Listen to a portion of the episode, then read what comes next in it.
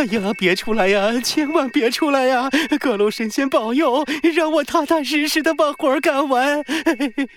夏令营的营地里有一座篮球馆，半夜，篮球馆的保洁员麋鹿打扫完场馆的卫生之后，飞快地锁上了篮球场的大门。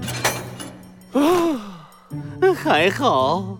麋鹿长长的叹了一口气，轻轻地拍了拍自己的胸口。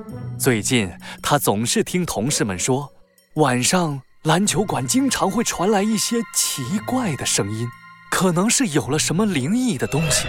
一向胆小的麋鹿在得知这件事之后，准备了十几个各式各样的护身符，把自己的全身都贴得满满当当。啊，看来护身符是起效了。走了，回家了。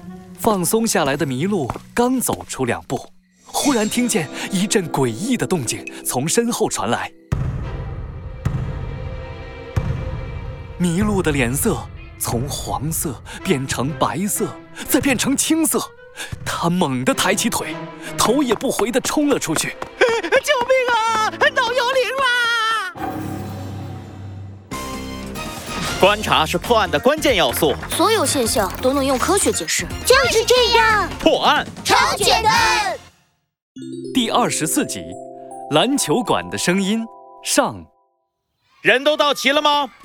今天，猴子警长原本打算带孩子们到户外打篮球，结果发现球场上已经有人了，于是他临时决定带孩子们到生活区的室内篮球馆打篮球。到齐了，出发，打篮球去喽！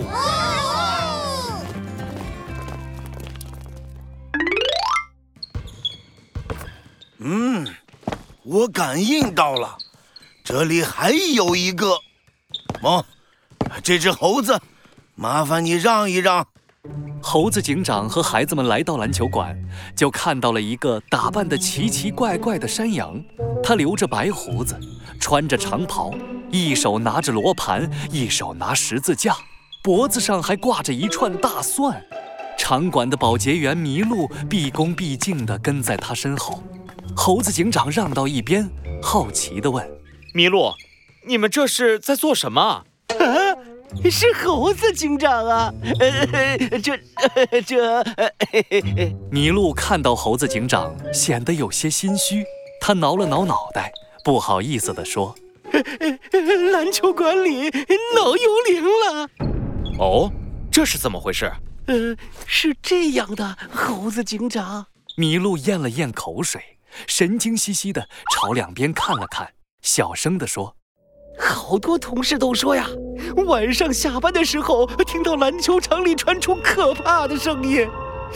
昨天晚上啊，我打扫完场馆，锁好门准备回家，结果呀，走出没两步，就就就就就听到篮球馆里传出了咚咚咚的声音。哎呦，真是太可怕了！这这一定是闹幽灵了呀！这不。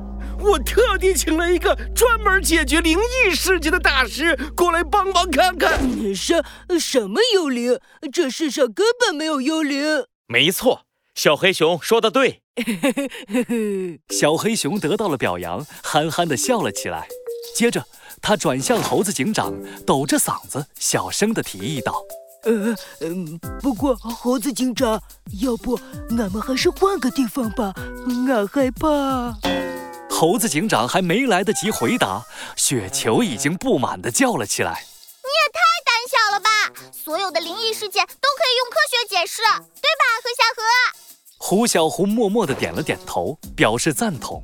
麋鹿请来解决灵异现象的山羊却不同意，他捋了捋胡子，不悦地哼了一声：“哼，你这个小娃娃，真是没见识。”大师，我吃的盐比你吃的米还要多。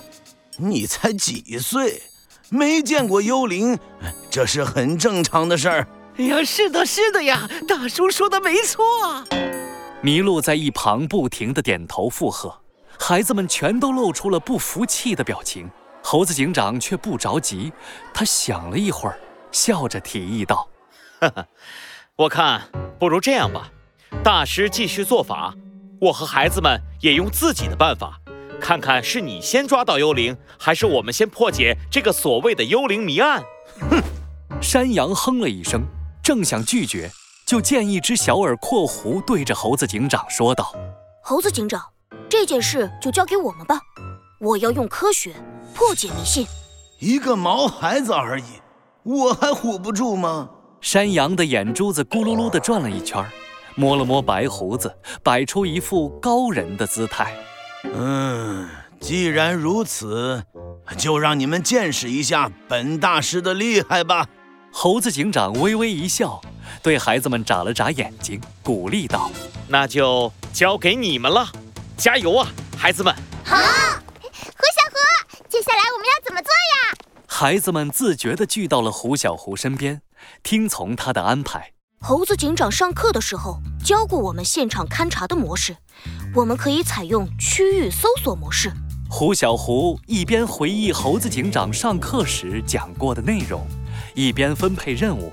我把整个场馆分成四个区域：雪球，你带人负责一号区域；小黑熊负责二号区域；我负责三号区域；小绵羊负责四号区域。着重检查下篮球馆各处是否有裂缝、孔洞之类的痕迹。好，孩子们分散开来，认真搜查着。没有人注意，猴子警长悄悄地走出了篮球馆。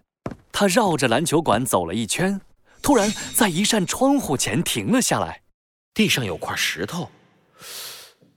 啊，我知道了。另一边的篮球馆里，山羊正忙得热火朝天。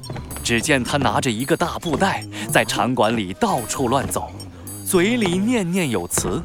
在场馆里打球的动物们被这些动静吸引了过来。突然，山羊快速地伸出一只手，朝空中做了一个抓取的动作，大喝一声：“嘿，抓到了！”